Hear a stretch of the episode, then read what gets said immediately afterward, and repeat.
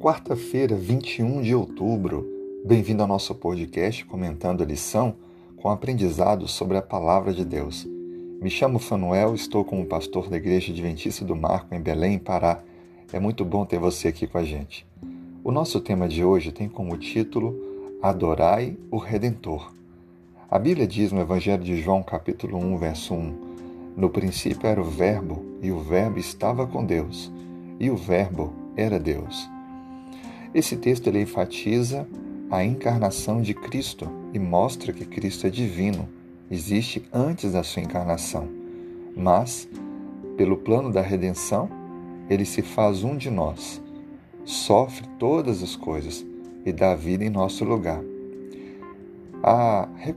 ao reconhecermos Deus como nosso Criador, estamos sem dúvida alguma atestando a cosmovisão bíblica, pois a Bíblia atesta que Deus é o Criador de todas as coisas.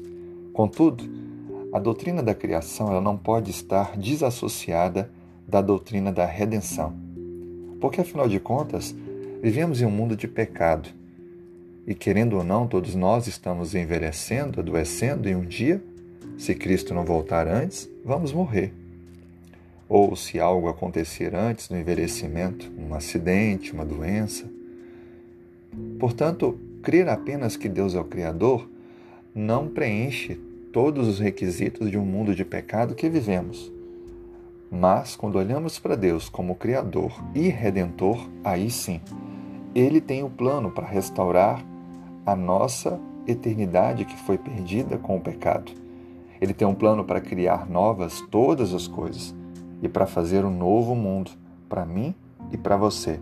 Por isso, o Apocalipse nos relata no capítulo 14 que devemos temer a Deus e dar-lhe glória, pois é chegada a hora do seu juízo, e adorar aquele que fez os céus, a terra, o mar e as fontes das águas.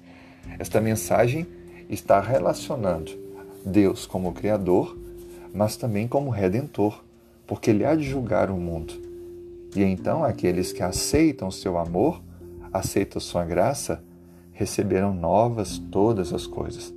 Nesse dia, coloque em seu coração adorar a Deus, não apenas como um Criador, não aquele que deu início a tudo, mas aquele que também vai recriar novas as coisas, inclusive a sua vida, a sua família, seu lar. Que Deus te abençoe, que você tenha essa convicção e que viva a cada momento se preparando para esse viver eterno. Um excelente dia, um grande abraço.